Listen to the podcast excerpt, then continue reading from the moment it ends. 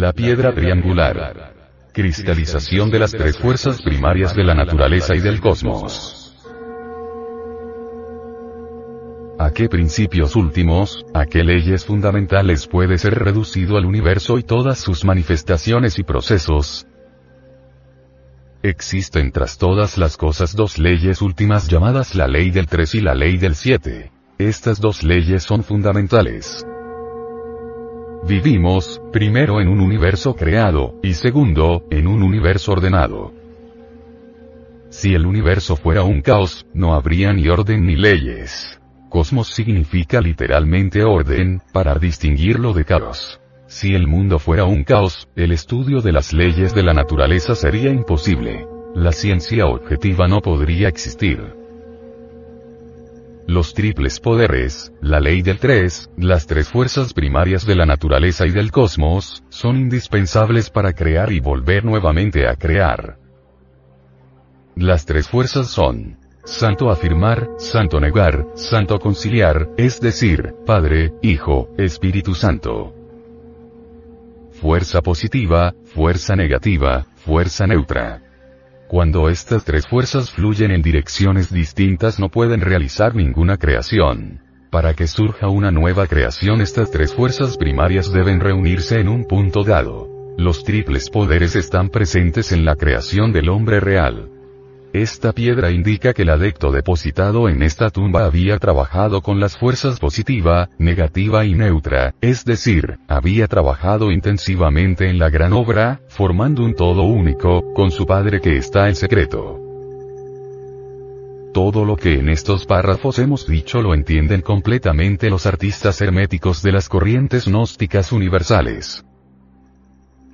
Los artistas gnósticos agustinianos representan en esta estela a un adepto de la fraternidad universal blanca que ascendió a los cielos.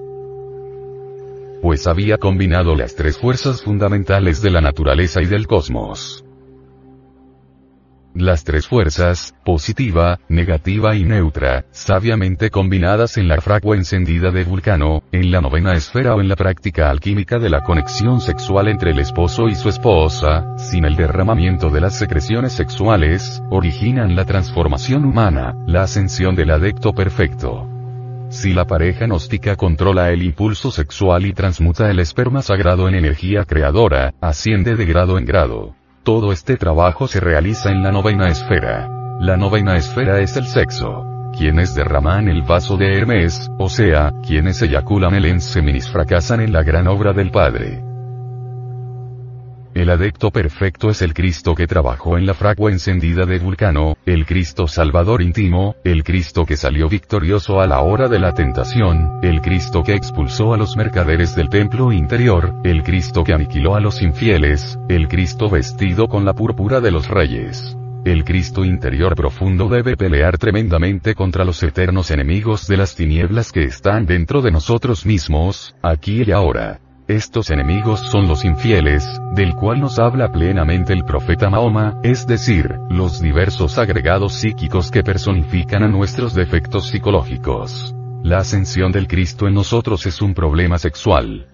Esta piedra nos habla del motivo por el cual todo hombre debe cristalizar en sí mismo, aquí y ahora, las tres fuerzas primarias de la naturaleza y del cosmos. El Padre Cósmico Común, Sagrado Sol Absoluto, Dios, quiere hacer cristalizar en cada uno de nosotros las tres fuerzas primarias. En Dios, en el Logos, la existencia de los dogmas, de las creencias, de los supuestos mentales, de las teorías, de la razón subjetiva y cosas por el estilo, se hacen imposibles. La lógica formal y la mente intermedia donde están depositadas todas las creencias religiosas, sirven de base para muchos errores. Las multitudes tienen la conciencia dormida. En tanto continúe el ego, el yo dentro de nosotros, incuestionablemente la conciencia continuará dormida. Solo aniquilando al ego adviene el despertar. Solo el despierto podrá comprender los misterios crísticos. El Cristo íntimo vuelve una y otra vez, constantemente, cada vez que es necesario.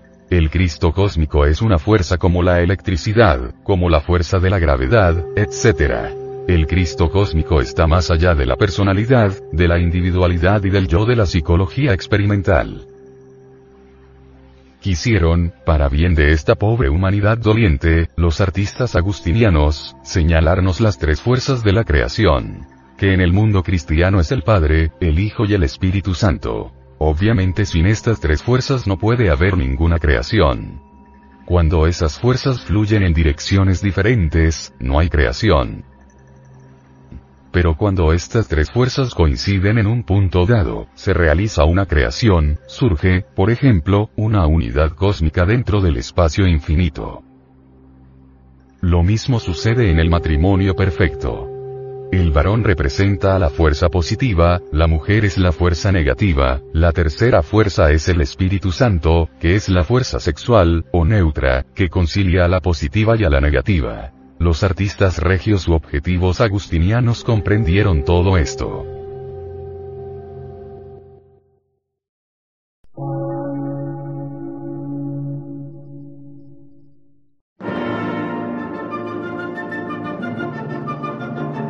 Emisora, gnóstica, transmundial.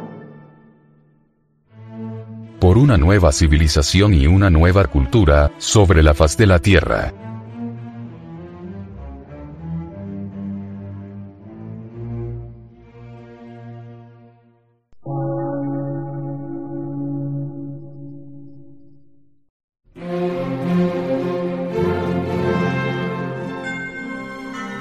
De radiodifusión, científico, artístico, místico y filosófico, de la Asociación Colombiana de Centros de Estudios Gnósticos, Antropológicos, Psicológicos y Culturales. A.C.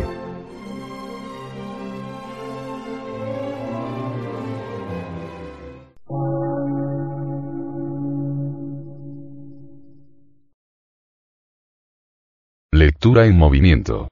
Difusión sin fronteras.